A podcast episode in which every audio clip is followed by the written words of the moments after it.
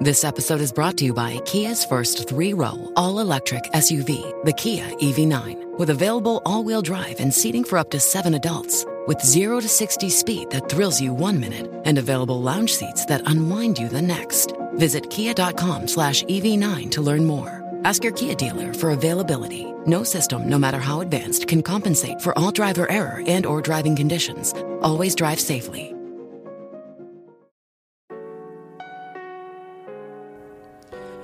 Hola a todos, soy Víctor Abarca y estás escuchando Expreso con Víctor, el podcast diario sobre tecnología, tecnología que importa y cultura digital. Aunque ya te aviso que el episodio de hoy va a ser puramente eh, tecnológico porque hay un montón de lanzamientos, anuncios muy sorprendentes que nos deparó el, el, congreso o la charla de desarrolladores del Google I.O. Pero además de todo lo relacionado con Pixel y Android, hay otra compañía que también quiso sacar sus propios productos, que fue Sonos. Así que te voy a contar todo esto en el episodio de, de hoy. Vamos. En las últimas semanas hemos tenido un poco como de todo, ¿no? Lo de Elon Musk y su culebrón de Twitter, actualizaciones constantes en Instagram, YouTube, TikTok, la propia Twitter también, Meta dando pasos hacia su metaverso, en fin, y obviamente también rumores de Apple y lanzamientos de gadgets, pero nos faltaba nos faltaba un gran evento y ayer por fin lo tuvimos. Mira, la conferencia de desarrolladores del Google I.O. tuvo ayer su jornada de inauguración y es un evento además eh, muy importante a nivel tecnológico, sobre todo porque al final aquí también se presenta la nueva versión de Android y es una de las cosas que te voy a contar después. Bueno, el evento lo inició el CEO de Google, que es Sandy Pichai, y um, comenzó haciendo una especie de retrospectiva de su producto estrella, es decir, el buscador. Pero todos estos hitos ya los conocemos, así que vamos a ir directamente al final, a los anuncios que Google hizo durante el día de ayer. De todos modos, Hoy en YouTube voy a subir un vídeo donde además hago un repaso de todo esto. Así que también lo tienes como en formato vídeo, más visual y tal. En el episodio de ayer te decía que estábamos esperando nuevos productos y en primer lugar era el Pixel 6A del que ya se había, se había, filtrado prácticamente todas sus prestaciones y así fue. El nuevo smartphone de Google saldrá por el mismo precio que salió el Pixel 5A el año pasado, es decir, a 449 dólares. Y además de la mencionada pantalla de 6,1 pulgadas o las cámaras traseras de 12 megapíxeles, además también va a llevar el, el, procesador, el Tensor de Google, que lo empata con el Pixel 6, es decir, con su hermano mayor. También lo va a hacer con las funciones de fotos que ya se ayudan de la inteligencia artificial para todo esto, es decir, el borrador mágico, Real Tone, Night Side, que esto va a ayudar a mejorar tanto los tonos de piel como eh, a capturar fotografías nocturnas. Tendremos que esperar un par de, meses largos para tener entre nosotros este esperado Pixel 6A, el cual va a llegar a las tiendas a partir del 28 de julio. En Estados Unidos también en España creo que un poquitín más tarde y tengo que revisarlo bien todo con el tema de Latinoamérica porque aunque estaba buscando info para ver si eh, lo llevaban a México, Argentina, Chile, Perú, no he encontrado nada. Entonces eso no me huele demasiado bien y me da la sensación de que quizás el teléfono vuelve a no salir en estos territorios. De, todas formas, en caso de que lo haga, eh, complementaríamos información, actualizaríamos y ya está. También esperábamos, y esto te lo conté en el episodio de ayer, el primer eh, smartwatch del Pixel. Ya se fue anunciado este Pixel Watch, que habíamos hablado de este durante muchísimas semanas y Google no quiso traicionar nuestra confianza. De todas formas, la compañía no quiso especificar funciones con el chip que llegaría y tampoco el precio de salida. Eso sí, ya conocemos que se va a ejecutar una versión actualizada de Wear OS 3 y que va a llevar integrado Fitbit, sobre todo para realizar los seguimientos más relacionados con el tema del deporte, de la salud, del sueño. Y bien, este Pixel Watch llegaría este otoño junto, además, con un redoble de tambores al Pixel 7. Sí, ya ha sido como desvelado en la propia conferencia de desarrolladores de Google. Este, a ver, ¿Inesperado anuncio? Sí, pero es que estábamos viendo renders por ahí. Entonces ha sido como un poco por parte de Google, como por parte. O sea, como decir. A ver, sé que todos vosotros frikis de la tecnología, ya sabéis que estamos trabajando en el Pixel 7, así que mira, aquí tenéis la imagen del Pixel 7. Ya está. La gran tecnológica Google se reservó muchos de los detalles de este nuevo Pixel, obviamente, aunque sí que pudimos ver, por ejemplo, que mm, tanto la versión Pro como la normal tendrán un diseño con ciertos recortes en las cámaras, es decir, como, o sea, no recortes, sino como si fuesen una especie de paneles muy similar a como sucede, por ejemplo, en la interfaz de, um, de, Material U. Este Pixel 7 ofrecerá dos cámaras y el Pixel 7 Pro estará con tres. Google no quiso hablar de qué lentes van a llevar, pero me imagino que serán las mismas que llevaron los Pixel 6 y 6 Pro, pero sí que han hablado un poco de la parte del diseño, mientras que el 7 dispone de una especie de cápsula eh, horizontal, el Pixel 7, 7 Pro ofrece un espacio circular y la cápsula horizontal también para dar más énfasis a la diferencia en cuanto a las cámaras. Y como te decía antes, estos teléfonos van a salir en otoño. Aunque no conocemos los precios de salida, se puede presuponer que van a ser los mismos que el Pixel 6 y 6 Pro. Pero bueno, eso todo esto son rumores. Los de Mountain View también presentaron unos nuevos auriculares que son los Pixel Buds Pro. No van a salir a la venta hasta el 21 de julio, pero tienen toda la pinta de que va a plantar cara a los auriculares que están ahora mismo eh, posicionados en el territorio de auriculares inalámbricos con cancelación de, ruido. Estos, eh, auriculares van a salir a 199 dólares y los Pixel Buds Pro vendrán, como te decía, con cancelación activa de ruido, una batería de 7 horas usando la cancelación de ruido y 11 si no tenemos la cancelación activada y un Bluetooth multipunto, es decir, que vas a poder mm, emparejarlos con varios dispositivos a la vez. Mm, van a venir en diferentes colores, negro, azul, verde y rojo. Y a modo de titulares, ¿vale? Para no saturar tanto con esto de Google, ya te digo, si quieres más Google, eh, bueno, te lo voy a hacer un repaso muy rápido, pero si quieres más Google, te vas al canal de YouTube que vas a tener un vídeo. Pero te voy a contar otro tipo de novedades también que nos dio ayer a conocer la, la compañía. Me estoy refiriendo a las relacionadas más con la parte del software. De Google Translate, por ejemplo, supimos que van a añadir funciones de inteligencia artificial para mejorar las traducciones. Otra de las herramientas que más utilizamos es Google Maps en nuestro día a día. De hecho, yo es que no salgo de casa sin Google Maps porque mm, soy como un pingüino en un ascensor, me pierdo si no. Y esta aplicación, ¿vale?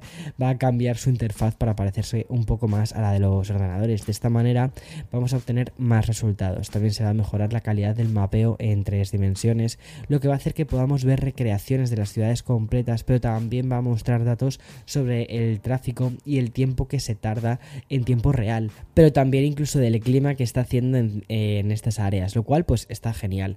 YouTube se va a volver más integrador gracias a la opción de subtítulos automáticos y es que Google va a añadir hasta 16 idiomas nuevos incluyendo el ucraniano.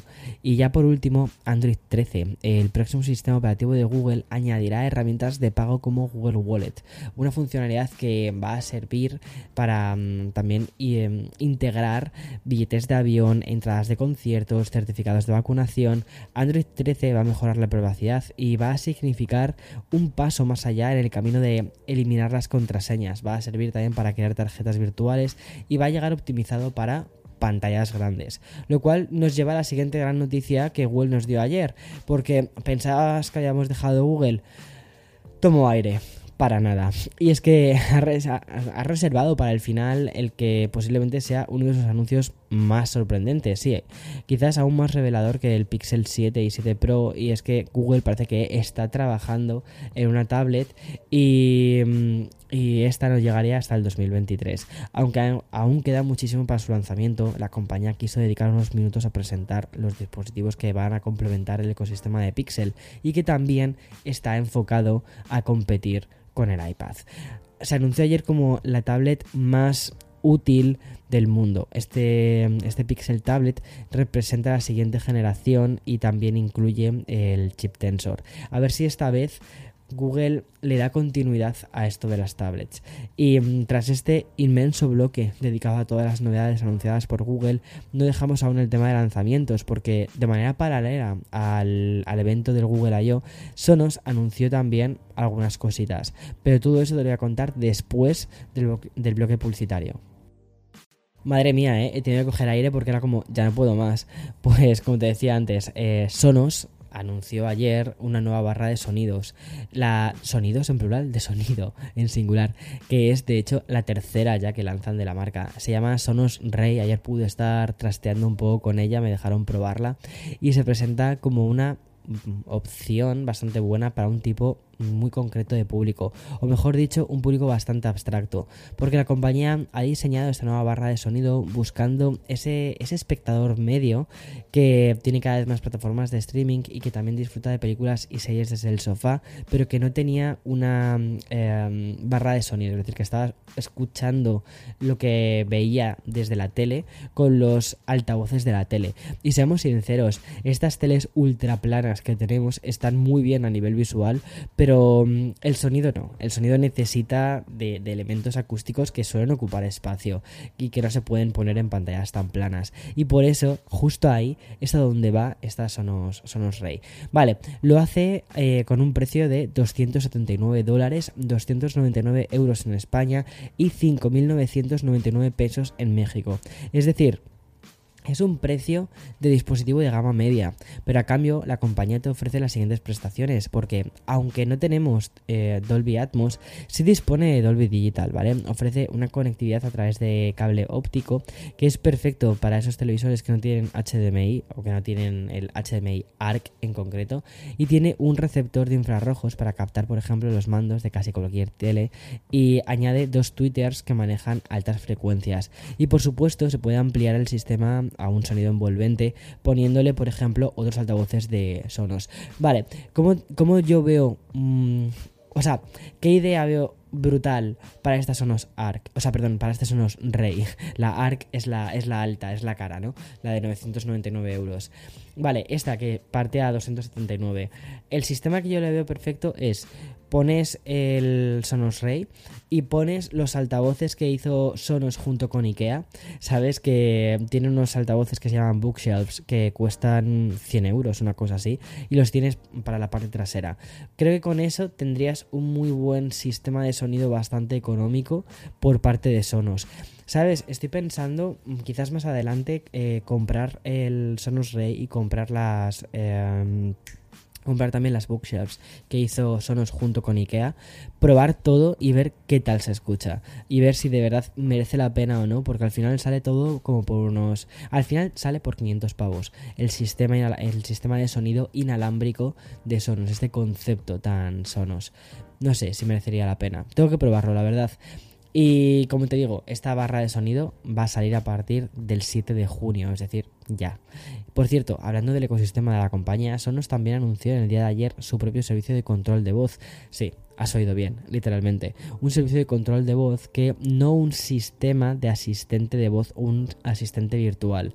Se llama Sonos Voice Control y está concebido como una especie de complemento a Alexa o Siri, ya que no pretende informarte ni del tiempo ni apagar la luz del salón, sino que mm, lo han creado más bien o ha sido diseñado para que controles la reproducción de música, saltar pistas, ajustar el volumen, enviar audio eh, a otros altavoces de, Sonos o incluso, por ejemplo, emparejar diferentes altavoces de Sonos, simplemente diciendo el comando de voz Hey Sonos. Es decir, es como una especie de asistente que está por encima de, Siri, de Google Home, de Alexa, ¿vale? Es decir, o mejor dicho, más que por encima, complementario, porque no busca tanto el control de la casa, de la domótica, sino que lo que busca es la, el control de la música. Y por lo visto, bueno, por lo visto, funciona bastante bien. Digo por lo visto como si no lo hubiera probado. Ayer estuve probándolo, funciona bastante bien, entiende bastante bien las cosas. De momento solo está en inglés e incluso con mi acento, eh, que es bastante, o sea, es un acento en inglés pero bastante marcado en español, sí que entendía perfectamente todo lo que le estaba intentando pedir. Y mm, me, ha sorprendido, me ha sorprendido bastante esto. De todos modos, llegará en algún momento de este año en francés y eh, no se sabe todavía cuándo va a llegar al español, pero obviamente va a llegar. Sonos Voice Control, de todos modos, en Estados Unidos va a llegar el próximo 1 de junio y como te decía, o sea, el siguiente mercado va a ser Francia y México y España, pues yo creo que ir al resto de Latinoamérica, pues no creo que tarde demasiado. O sea, al final es un idioma muy grande y ya está. En fin, y hasta aquí todos los lanzamientos así más interesantes. Mañana, como te digo, más y mejor. Chao, chao.